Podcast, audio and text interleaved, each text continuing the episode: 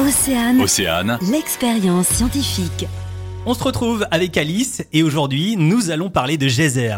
Et oui Arnaud, crise de la Covid oblige, j'ai été contrainte de regarder des vidéos d'Islande cet été plutôt que de me promener sur cette île volcanique. C'était plutôt frustrant et je me suis demandé comment reproduire à la maison des geysers, ce phénomène naturel qui apparaît lorsque des sources d'eau chaude jaillissent d'un coup du sol en projetant dans les airs de l'eau sous haute pression. Et alors, vous avez réussi? Et oui, tout à fait. Ce n'était pas si beau qu'en vrai, mais avec une bouteille de boisson gazeuse, par exemple du coca ou de la limonade, et des bonbons mentos, j'ai réussi à recréer un geyser chez moi. Et vous allez nous expliquer comment vous avez réussi ça? Eh bien, c'est très simple. Vous vous installez dehors, dans un endroit dégagé, et vous débouchez délicatement une bouteille de boisson gazeuse. Vous la posez au sol et vous insérez le plus rapidement possible 5 bonbons par le goulot. Vous reculez rapidement. J'ai parfois réussi à obtenir un geyser de plus de 2 mètres de haut en quelques secondes. En gros, qu'est-ce qui s'est passé?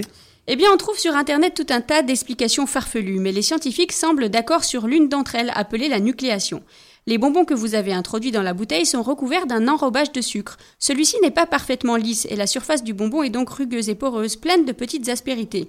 Ces petits trous sont essentiels. Le gaz dissous dans la boisson gazeuse va rester accroché à ceux-ci et cela va former des petites bulles qui vont grossir au fur et à mesure que le gaz s'y accumule. Et lorsqu'on plonge plusieurs mentoses, c'est mathématique. Un très grand nombre de bulles de gaz va se former. À un moment, celles-ci sont tellement nombreuses et grosses qu'il faut bien qu'elles s'échappent. Si vous ouvrez la bouteille à ce moment-là, un véritable geyser sortira de la bouteille. Et moi, ça me fait penser aux bulles qui apparaissent aussi dans les verres de champagne. Il euh, y a un lien?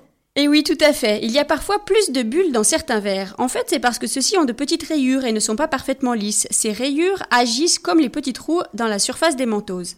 A l'inverse, il y aura moins de bulles dans un verre trop neuf, sans aucune rayure. Et si vous utilisez des mentos humides et mous, c'est pareil. Leur surface aura fondu, sera plus lisse, aucune bulle ne s'y accumulera et votre expérience fera pchit.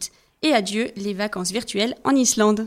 Mais nous, on se retrouvera bientôt pour une nouvelle expérience, Alice. À bientôt. À bientôt, Arnaud. le magazine sur Océane.